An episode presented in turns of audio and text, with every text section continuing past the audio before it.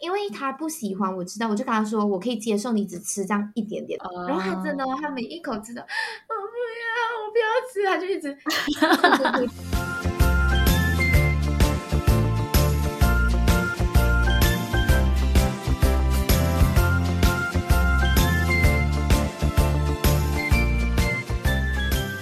让他自己吃，因为。因为午餐以后就是睡觉时间，所以也是有时间让他耗。嗯，就是从一开始，他可能每次吃饭都是用一两个小时把那一口饭吃掉，就是哭着吃的。到他现在，其实他现在已经六岁了。他进步超级多，其实到四岁差不多，可能一两个星期以后，他就会笑着跟我说，嗯，好像今天假设他不喜欢的，他就说，呃，因为他们叫我毛毛老师，他说毛毛老师这个菜哦，今天的菜是我不喜欢的哎，可是他已经可以接受了，对，他已经可以接受，但是他就笑着跟我讲，因为。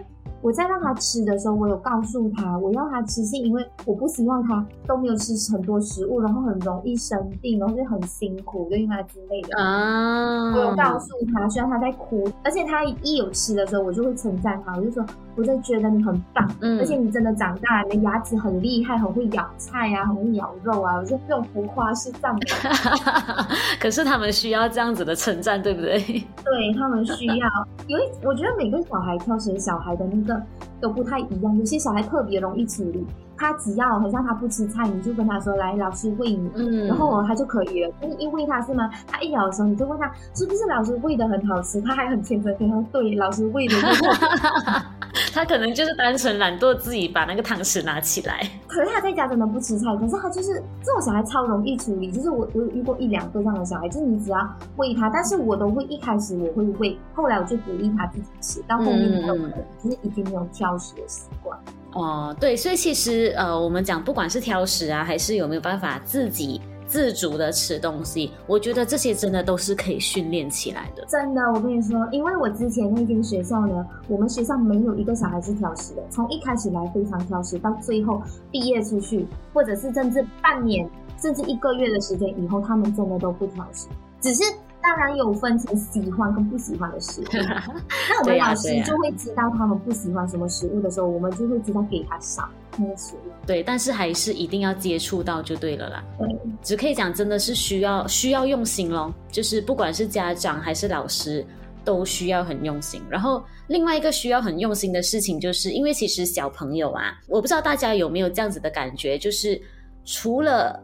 你给他就是有饭有肉有菜在一个盘子里面这样子之外，他们其实有另外一个选择，就是比如说一些蛋卷，可是蛋卷里面是有包一些马铃薯泥啊，然后包一些蔬菜啊，或者是饭团，然后饭团里面因为饭是碳水化合物嘛，然后可能我们可以加一些、嗯、呃鸡蛋类的东西，再加一点蔬菜类的东西，或者比如讲一些馒头里面。也是一样的，我们包一些蛋白质跟蔬菜的东西。那这一类的东西，其实我相信对于小朋友来讲，他们的接受度也会比较高。对，那同时它又可以得到营养均衡这一块，就是它又有碳水化合物，又有蔬菜，又有蛋白质。可能之后顶多你再让它加一个水果。嗯，所以这个东西，如果啦家长啊，或者是我们讲呃帮小小孩子准备食物的人，他们可以做到一些更用心的方式，就是把这些东西变成一个看起来很可口的东西，像是蛋卷、饭团、馒头，或者甚至哦，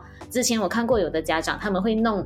卡通的形状，啊，给他们，对，其实是可以帮助他们接触更多食物的。这个让我想到我，我现在的学校很多洋人小孩，然后大部分的洋人小孩对中餐的接受度不太高。哦，是是是，因为平常也没有接触过嘛。嗯，然后他就是一直每天都是从家里带食物来学校。哦，然后但是我就觉得。就是如果你要在学校，你应该要开始接受学校食物。就是我觉得应该要帮他改掉这个这个习惯。对呀、啊，不然他以后去到社会，他接触的食物也是都是中餐多一点吧，尤其是在那一个环境。嗯。然后我就开始就是先想了一些方法，就是有建议他的家里的。阿姨帮他准备食物的时候，就是带一个空的那个 Tupperware，跟他的每次装食物的一样的啊。然后在他不注意的情况下，我先放学校的食物。很奸诈哎，这个老师。对对对，因为这是阿姨帮你准备的，在他面前打开他的那个 double，因为他会知道。然后可是打开以后，他发现那那个食物不一样，其实他也是不吃哎。哦。然后我就想说怎么办？我我就想个办法让他吃。然后我就突然灵机一动，我就看到有一个饭团的那个模型。嗯嗯嗯。然后我就想说，我就跟他说，哎，我就说不然我们来做饭团。我就跟那个小孩说，然后我就。叫他把他的饭啊，我舀给他的饭跟菜全部放进那个饭团里面，然后啊，教他怎么做，教他怎么压那个三角形的饭团。哦，弄出来以后，结果我没有想到他吃的超开心。对，而且我相信他呃，不只是饭团，再加上因为他是自己做出来的东西，他可能有那个成就感。对，然后我就嗯，就说哇，我没有想到我这个就是灵机一动的想法，竟然真的解决了他现在。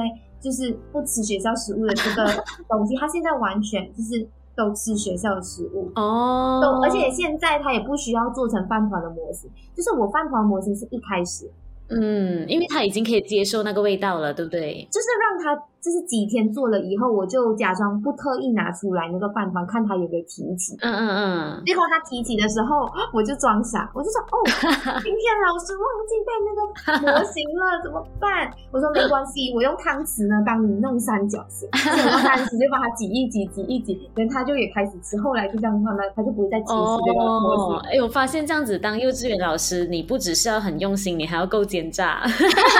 对啦，也是。好啦，没有啦。但是我认真觉得，就是你是一个很用心的老师。这样你有没有觉得，就是过去的这几年的经验，我不知道你会不会觉得小朋友们越来越容易遇到一些注意力不集中啊，或者是自闭甚至过动这样子的问题？会也蛮常，其实呃，几乎每一班里面就会有一个这样子的。哦，那真的很多哎、欸，差不多。你们一般几个人？呃，看学校，我现在的学校是，我现在我的班是十五个人。哇，那差不多。十五分之一其实蛮高比例耶，嗯，可能有一些他不是真的过动或者是自闭，但是他就是那种特别亢奋的小孩，他可能还没到过动那个程度，但是其实也是很容易注意力不集中的。因为其实呃，现在有很多科学家，他们也是越来越发现到哦，小孩其实也不只是小孩啦，甚至成年人有越来越多人有所谓的情绪问题。然后他们发现到这个东西跟我们的肠道健康是有关系的。嗯，我觉得跟饮食很有关系。对，其实跟饮食有关系。我有一个小孩，他就是嗯、呃，没有特别去做过鉴定，说是不是过动。可是他就是平常在教室里面，他就是会很好动，自由时间会跑来跑去，就是很男生的那种啊，你知道吗？就是爬这里爬那里之类的。但我们感觉他可能是疏于管教啦，对。但是我为什么会说食物很有影响力？是因为这个小孩他平常上课的时候，他就他坐不久，就是例如我让他做功课，可能十分钟以后，嗯，他就开始想要走。可是有一天早上。哎，应该是说，我本来不知道他吃了什么，是因为那一天我就觉得他比平常更动，就是他坐着上课，我才开始讲课，还没到三分钟都还没过，他就离开了，然后一直要去把他抓回来，就上课很辛苦，因为不只有他一个小孩，嗯，然后我就去问了他的家长。就是问他今天早上早餐他在家里吃了什么，嗯，结果他跟我说巧克力面包，我不要，看似其实是很平常的东西，对不对？对，但是其实巧克力面包它的糖分相当来讲比较高，所以尤其是对于已经有这一方面的问题的人哦，糖分是更加会我们讲他去触发他的那一个情绪问题的状况的。对，所以其实很像这种小孩，我们都会建议家长尽量少让。让他吃，特别是巧克力哦，真的，所以你们有发现到，如果他少吃巧克力的话，是有帮助的吗？就是很像，我就说了，他平常已经就是动了，就是他如果早餐没有吃到这种糖分过高的这种巧克力面包这种东西，其实它就会像平常那样。对对对。可是那一天，因为它。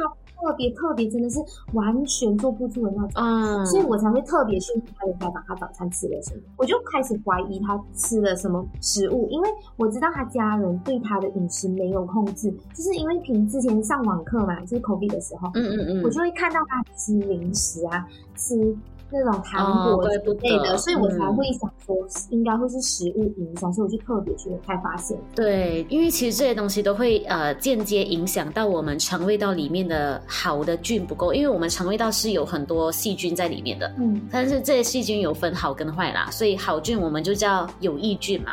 但是现在大部分的人呢，我们的有益菌都非常非常的不够，所以甚至有的是，呃，妈妈在怀孕的时候。因为自己的饮食不均衡，就已经影响肠道了，然后它会进一步影响到自己的小孩子。所以为什么他们会有这个发现？是因为他们发现到我们的肠道啊，跟我们的大脑之间，它是有一条轴线的，我们叫肠脑轴线，所以他们会互相影响。所以尤其是今天你的肠道不健康，你好的菌不够的时候，你大脑就会有问题跑出来。所以为什么现在很多人有情绪方面或者是注意力不集中的问题，其实跟他有关系。所以，假设今天家长们，你希望你的孩子在呃情绪方面通过饮食有更好的管理的话，我觉得除了让他们可以接触各种不同健康的食物之外，哦，其实你可以补充一些好的细菌。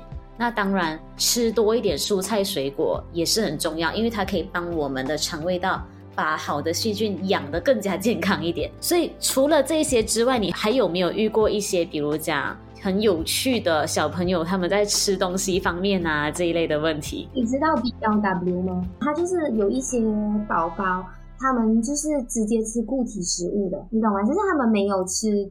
麦片跟粥这个阶段哦，我知道，他们直接就吃那个、嗯、那种可能煮很烂的地瓜之类的，嗯嗯嗯，他们叫 BLW，就是减脂。因为我有遇过，就是吃 BLW 的小孩，啊哈、uh-huh. 我发现 BLW 的小孩真的对食物的接受度比较高。我们讲这个东西，就是我们一直都鼓励家长们哦，只要当你的孩子。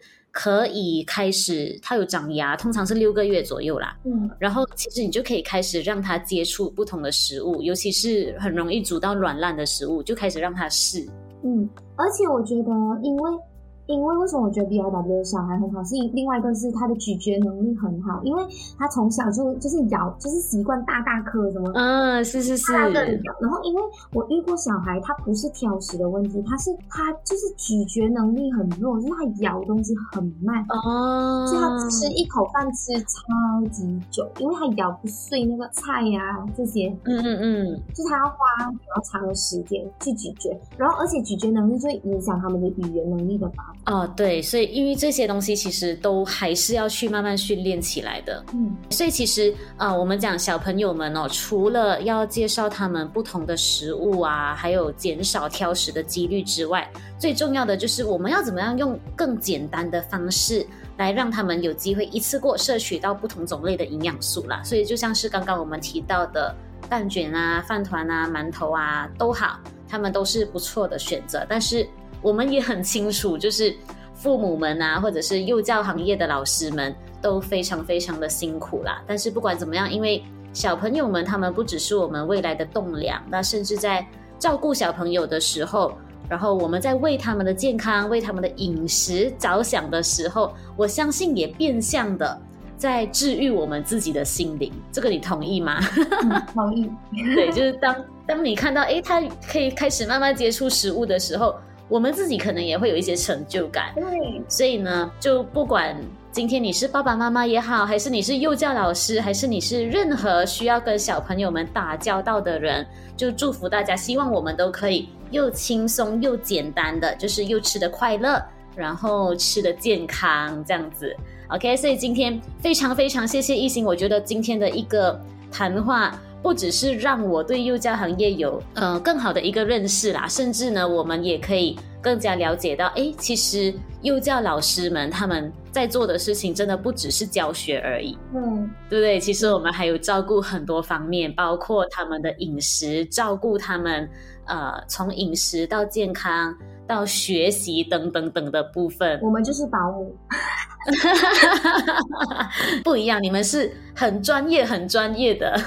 OK，所以今天真的是很谢谢一心特地来这边跟大家做一个这样子的分享。然后下一期希望我们还有机会再找不同的来宾来一起边吃边聊。谢谢大家，谢谢一心，拜拜。